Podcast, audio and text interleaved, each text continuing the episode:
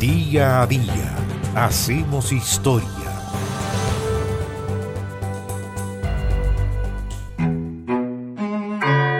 El 16 de agosto del año 1910, a los 62 años murió en Alemania, en Bremen, el abogado y presidente de Chile desde 1906 a esa fecha, Pedro Montt Montt. Pedro Montt había nacido en 1846 y fue hijo de Manuel Montt Torres, que también fue presidente de la República, y Rosario Montt Prado. Tenía apenas dos años cuando su padre inició el decenio presidencial, formándose cerca del Palacio de Gobierno y también del destacado ministro Antonio Varas. Estudió Pedro Montt en el Instituto Nacional y posteriormente ingresó a la Universidad de Chile, donde siguió leyes, recibiéndose en 1870. Se casó Pedro Montt con Sara del Campo Llávar el año 1881 sin tener descendencia. Pedro Montt fue diputado suplente por Petorca en varios periodos, entre 1879 hasta 1891. Entre 1885 y 1886 fue presidente de la Cámara de Diputados. Entre 1891 y 1900 fue reelecto diputado por Petorca y La Ligua. Entre 1900 y 1906 fue senador por Cautín. Y en 1906 resultó electo senador por Santiago, cargo que prácticamente no pudo desempeñar porque meses después fue elegido presidente de la República. Durante el gobierno de José Manuel Balmaceda, Pedro Montt fue nombrado ministro de Justicia e Instrucción Pública en septiembre de 1887, después ministro de Hacienda en octubre de 1889. Pese a lo anterior, en 1890 se manifestó contrario a Balmaceda, al que acusó de apartarse de la Constitución. Participó entonces en el bando opuesto en la Guerra Civil de 1891.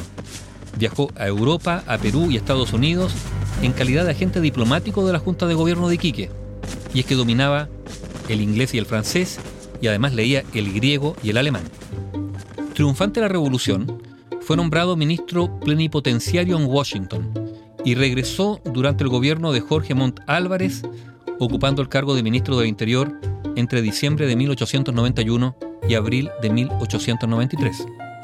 Se presentó entonces como candidato presidencial para las elecciones de 1901, pero fue derrotado por Germán Riesco Errázuriz.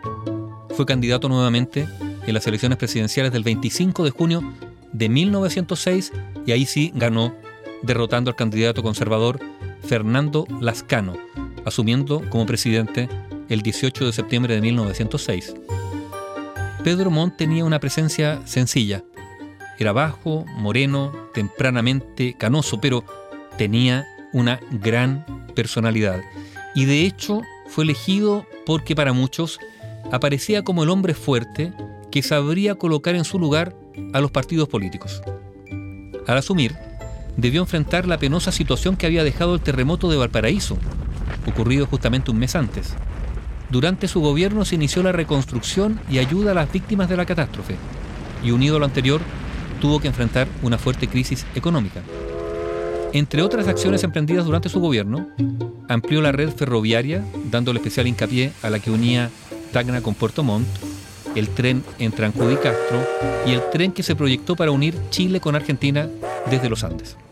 También Pedro Montt, bajo su gobierno, creó la Escuela Normal de Preceptores de La Serena la Escuela y Museo de Bellas Artes, el Instituto de Educación Física, el Instituto Comercial y la Escuela de Farmacia. El frente más complejo de su gobierno lo constituyeron los trabajadores del salitre, que experimentaron un fortalecimiento de su lucha sindical. En diciembre de 1907, tropas del ejército perpetraron la masacre de la Escuela Santa María de Iquique, lo que marcó su gestión. Pedro Montt asistió a las fiestas del centenario argentino, en mayo de 1910, en aras de la cordialidad entre ambos países, pero ese viaje le significó un esfuerzo físico que agravó visiblemente su delicado estado de salud. Los médicos entonces le aconsejaron que se retirara de la moneda y viajase a Europa en búsqueda de un tratamiento adecuado. Y en julio de ese año 1910 se embarcó con destino a Alemania vía Nueva York. Y así fue.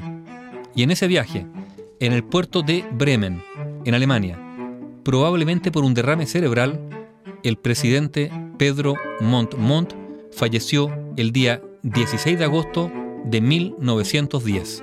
Sus restos fueron repatriados y al funeral asistió una inmensa multitud. Bio, Bio la radio con memoria.